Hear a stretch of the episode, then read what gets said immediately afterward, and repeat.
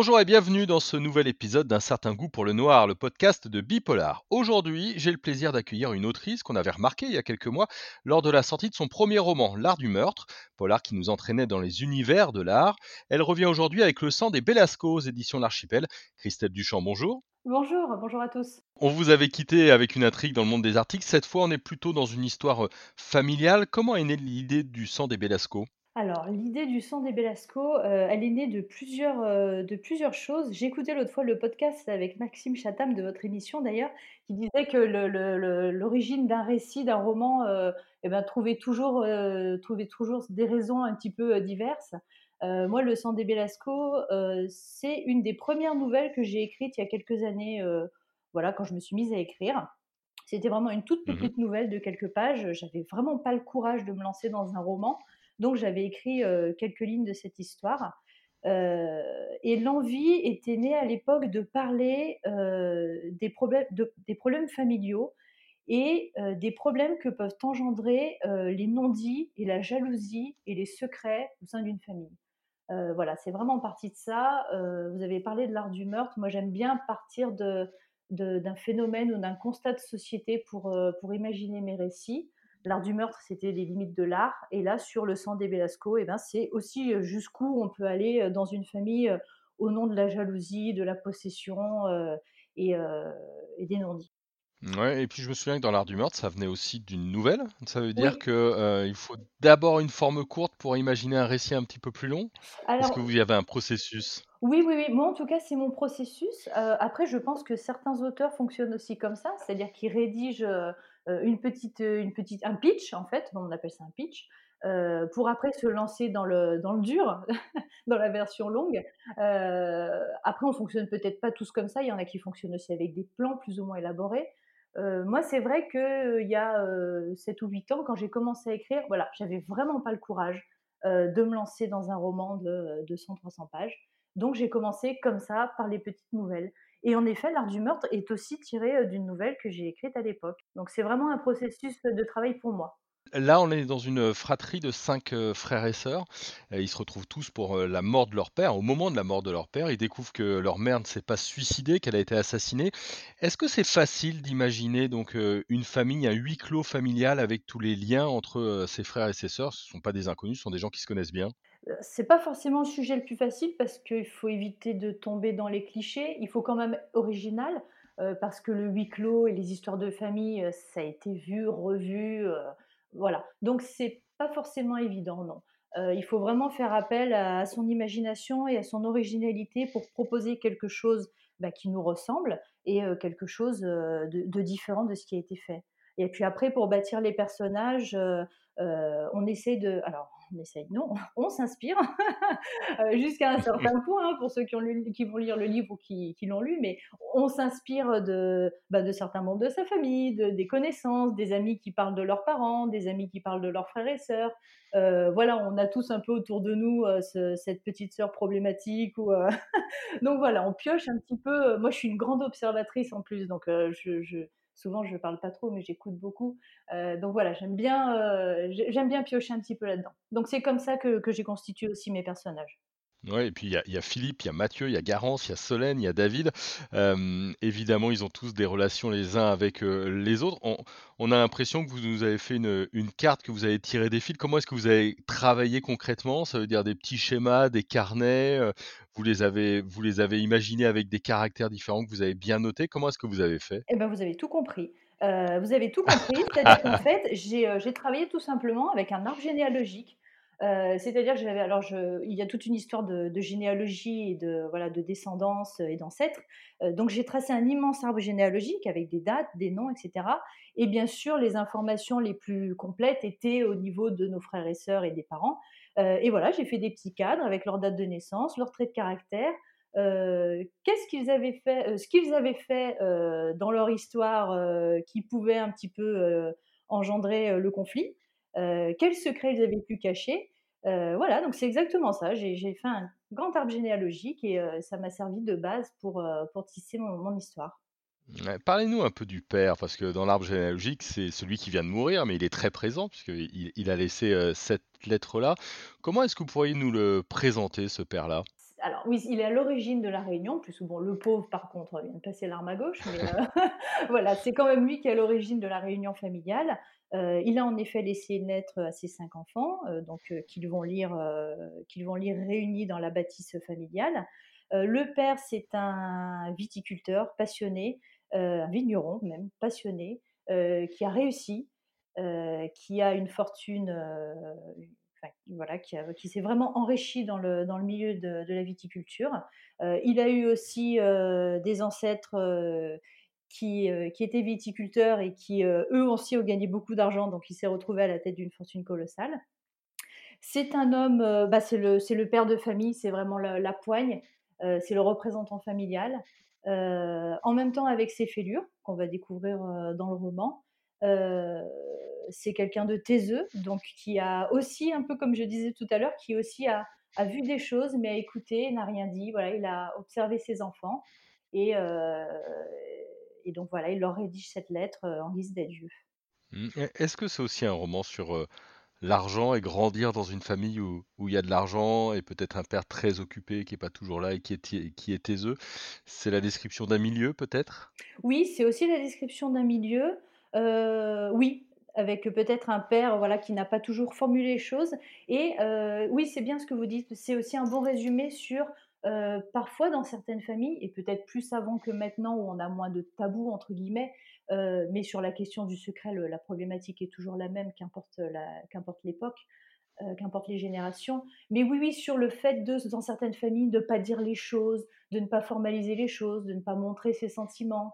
Euh, il y a une scène d'ailleurs où euh, un des fils, David, euh, euh, se fait étreindre par son père et il dit voilà, je n'avais jamais fait ça et ça m'a d'autant plus euh, ému.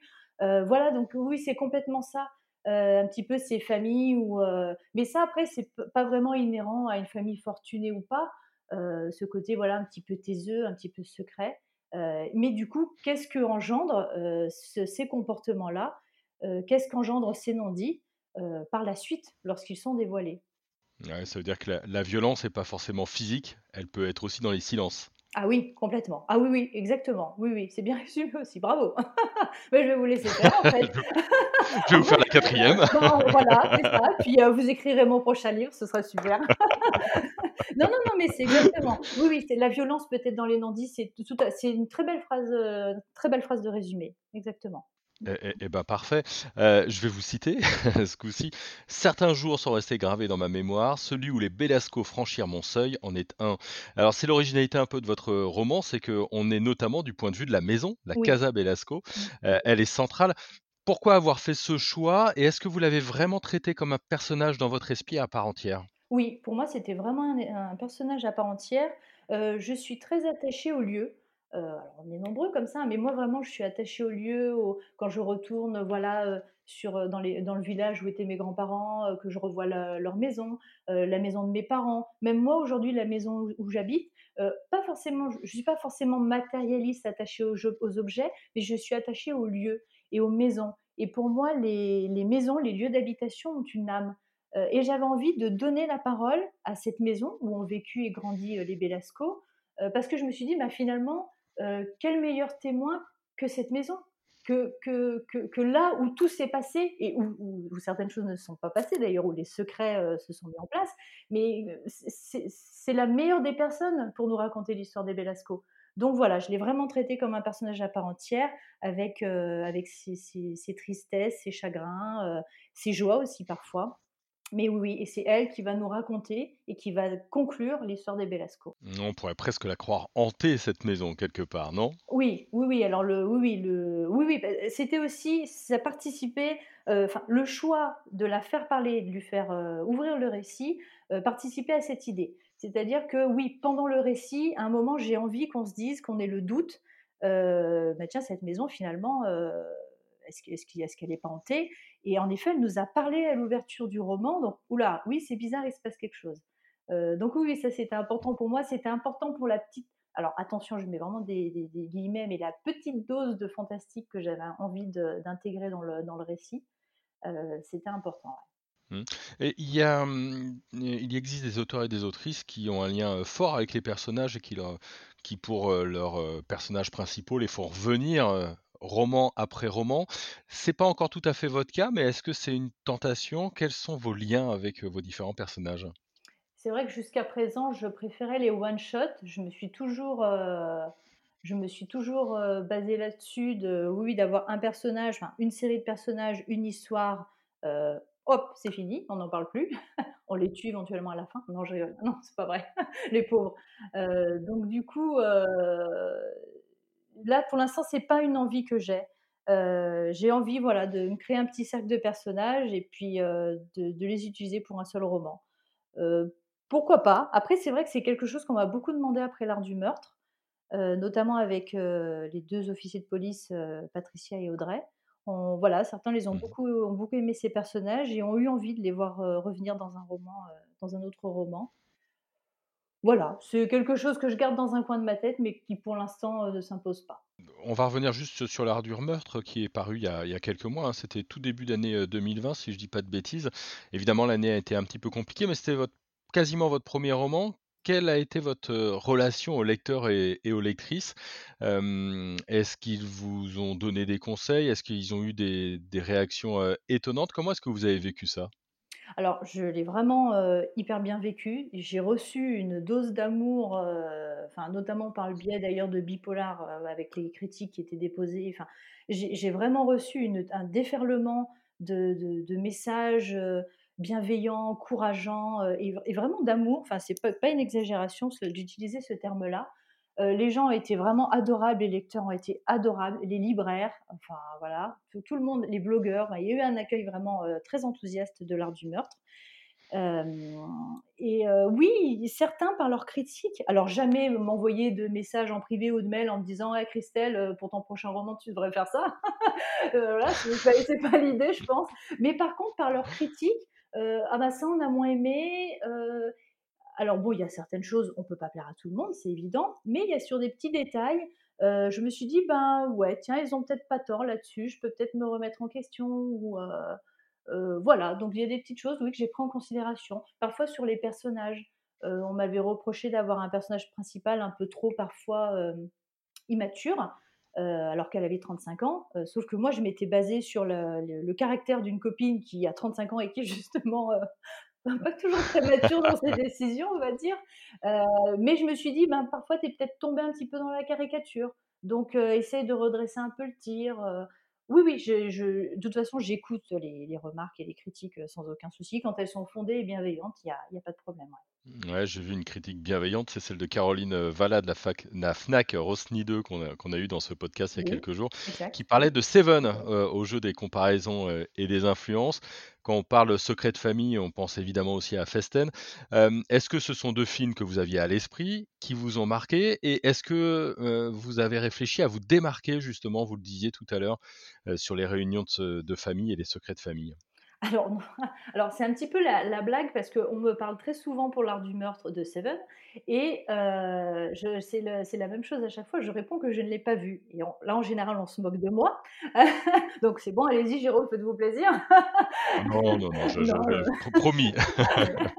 non, mais voilà, donc heu, malheureusement, non, je n'ai vu ni vu ni l'un ni l'autre. Seven, oui, c'est une, alors c'est une remarque qui vient souvent, non, non, pas du tout. Je j'en ai à peine entendu parler. Par contre, j'ai vu absolument toute la filmographie de Fincher, même ses séries et heu, je pense que c'est mon réalisateur préféré. Je je crois que je me garde, heu, Seven dans la poche pour, heu, vous savez, pour plus tard. Je sais qu'il me reste Ouais. quelque chose de lui à voir, donc voilà, je me le garde, je me le garde dans le sac, pour, pour pour plus tard.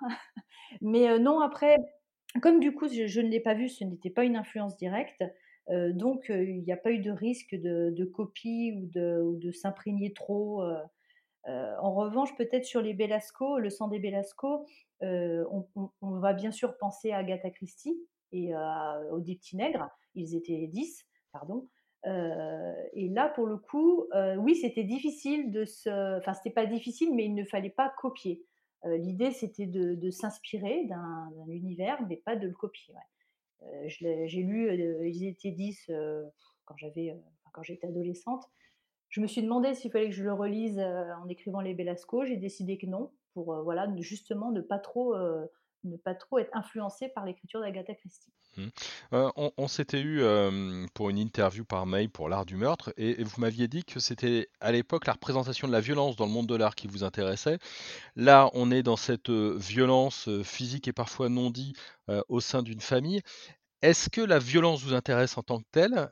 est-ce que c'est la violence par rapport aux relations humaines? Ou est-ce que simplement c'est un bon moteur pour raconter une histoire et pour camper, des personnages et différents types de situations? Oui, c'est un petit peu tout ça. C'est déjà un bon moteur en effet pour, raconter un thriller. Je pense que, hélas, violence et thriller, sont indissociables. Donc voilà, c'est vrai que Mmh si on part malheureusement. du voilà, du si on part de la violence, on on peut faire beaucoup de choses. Heu, après oui, la violence des rapports humains, heu, c'est, c'est un leitmotiv pour moi, c'est sûr. Heu, que ce soit par la violence physique comme vous dites ou par la violence, verbale ou par la violence encore une fois du silence. Donc oui, la violence est de toute façon sous toutes ses formes un moteur fantastique. Après je pense que la difficulté de l'auteur, de thriller encore une fois, est de savoir, dans quelle veine, heu, ou quelle orientation donner à sa violence? Parce qu'en effet, comme il y a multiples, heu, comme la violence a multiples facettes, heu, ben, quelle facette moi je vais retenir pour raconter mon histoire? Donc voilà, c'est pour ça que moi pour l'art du j'ai choisi la facette de la violence dans l'art, là, la violence encore une fois des non-dits familiaux, heu, mais voilà, je pense qu'après toute l'originalité du récit qu'on va bâtir, elle repose aussi là-dessus. Mmh. Et sur le prochain, j'imagine que vous êtes, peut-être en train d'écrire un nouveau roman. Est-ce qu'on peut en dire un mot? Est-ce qu'il y a un sujet qui vous intéresse en ce moment? Alors oui, je suis, il est bien attaqué, j'en suis à une bonne moitié, je pense. On n'arrête pas, hein. Voilà, une fois qu'on est lancé, il vaut mieux continuer. Qu'est-ce que je peux en dire? Oui, ça traite aussi d'un sujet de société, comme, voilà, comme habituellement. Une interrogation. En fait, j'aime bien rassembler mes écrits sous la problématique: «Jusqu'où peut-on aller au nom de?» Heu et là, il y a jusqu'où peut-on aller au nom d'eux, mais je peux pas peux pas vous le dire hélas parce que ça spoilerait beaucoup trop le récit. Heu, mais c'est aussi une histoire de limites, heu, quelles limites les humains sont-ils prêts à franchir au nom d'un d'une cause, au nom d'un combat, au nom de voilà. Sinon, l'histoire, c'est, une histoire de disparition de jeunes femmes, qui sont parties, sans leur téléphone portable, sans leurs papiers, heu, sans effet personnel, sans rien et donc nous avons, heu, le commandant Thomas Missot qui va, heu, enquêter sur, heu, sur ces disparitions. Voilà. D'accord. Eh ben, c'est un pitch assez, assez, classique, mais je vous assure que c'est traité de manière euh, très originale. J'espère que je vais y arriver. voilà. On, vérifiera ça à la sortie, ça marche. Eh ben, un grand merci en tout cas euh, euh, d'être venu dans notre podcast Un certain goût pour le noir. Et puis, bon, on va remercier tous les auditeurs et les auditrices et on se retrouve bientôt pour un nouveau numéro. Bonne journée à tous.